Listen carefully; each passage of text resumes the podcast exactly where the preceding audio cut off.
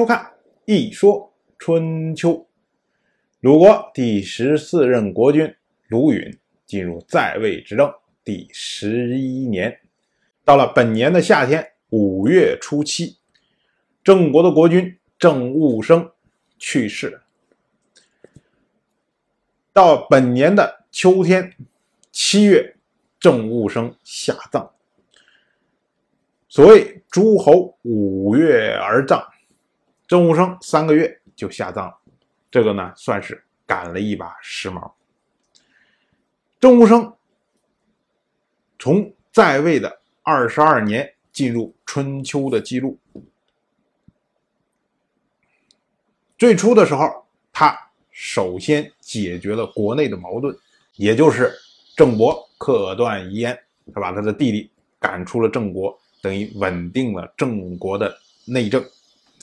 紧接着呢，又和王室之间纷争，表现的非常的强势。后来，因为和魏国、宋国之间有嫌隙，所以导致了四国伐郑、五国伐郑，对郑务生来说是一大危机。但是郑务生呢，能够沉着面对，通过各种机会打击分化他的对手，最终呢。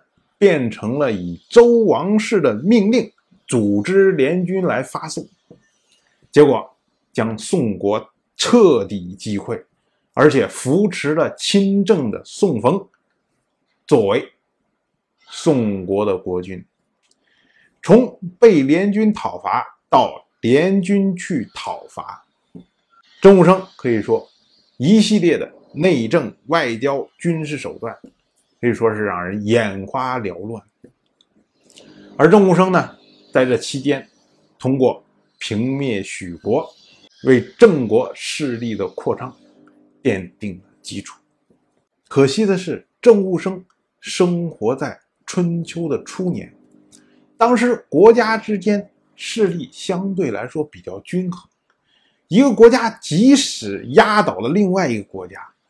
但是他也很难把这个国家吞并或者彻底消灭，所以郑国仅仅是在整体的外交形势上面占了上风。所以，相对于后世那些当仁不让、一句话能够决定小国生死的国君来说，郑武生只能算是春秋小霸。春秋。一共记录了郑务生在位二十二年的零碎的事迹。二十二年间，郑国至少经历了十五场战争，可以说是每年都是在征伐和被征伐之间。所以，郑国以兵甲极作曰庄，为郑务生。定谥号为庄，而后世则称郑武生为郑庄公。郑武生一死，马上就开始有人惦记郑武生去世后的郑国会有什么样的走向。这个人呢，就是宋国的国君宋冯。想当年，宋冯的父亲宋和去世的时候，没有把宋国国君的位置。交给宋冯，而是交给了宋冯的兄弟宋禹仪。宋冯呢，被迫流亡到了郑国，此后一直受到郑武生的庇护。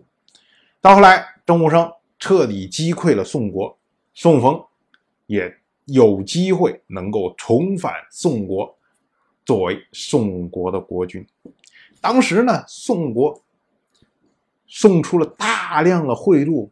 感谢郑武生，而且在此之后，就从宋冯做了宋国国君之后，宋国一下寂寂无声了，这国家好像就不存在了，完全都是以郑国来马首是瞻的。